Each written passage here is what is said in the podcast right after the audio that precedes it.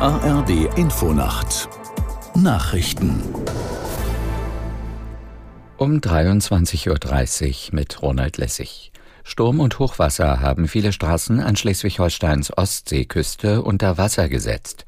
Die Behörden sperrten unter anderem in Flensburg, Kiel, Lübeck und Eckernförde mehrere Bereiche ab. Aus Kiel Mark Kramhöft.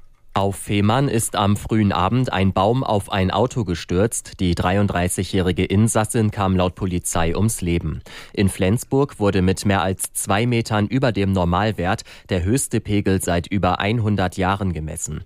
Dauereinsatz auch für die Helfer im Kreis Schleswig-Flensburg, unter anderem in Arnis und Schleswig.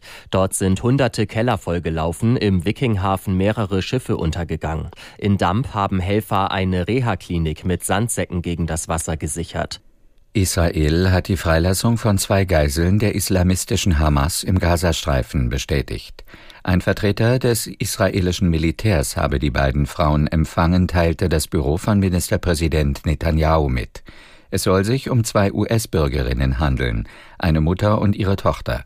Insgesamt sind offenbar etwa 200 Menschen in den Gazastreifen verschleppt worden, darunter auch mehrere Bundesbürger.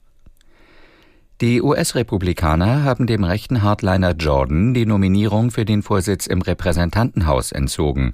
Der Verbündete von Ex-Präsident Trump verlor eine geheime Fraktionsabstimmung, wie er und andere Abgeordnete im Anschluss an das Votum bestätigten.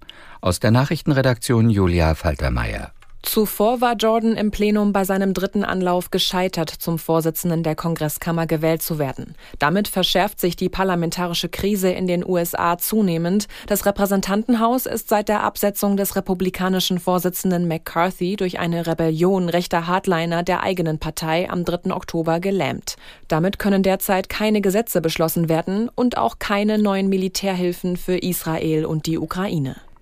Der ukrainische Präsident Zelensky hat sich nach einem Telefonat mit Kanzler Scholz für das neue deutsche Hilfspaket zur Stärkung der ukrainischen Luftverteidigung bedankt. Eine besondere Bedeutung maß Zelensky der zusätzlichen Einheit des Flugabwehrraketensystems Patriot sowie neuen Iris-T-Systemen bei. Der Bundeskanzler selbst bekräftigte in dem äh, Telefongespräch Regierungsangaben zufolge die anhaltende Solidarität mit der Ukraine. Zelensky und Scholz sprachen laut dem ukrainischen Präsidenten auch über das deutsch-ukrainische Wirtschaftsforum am kommenden Dienstag in Berlin. Das Wetter in Deutschland.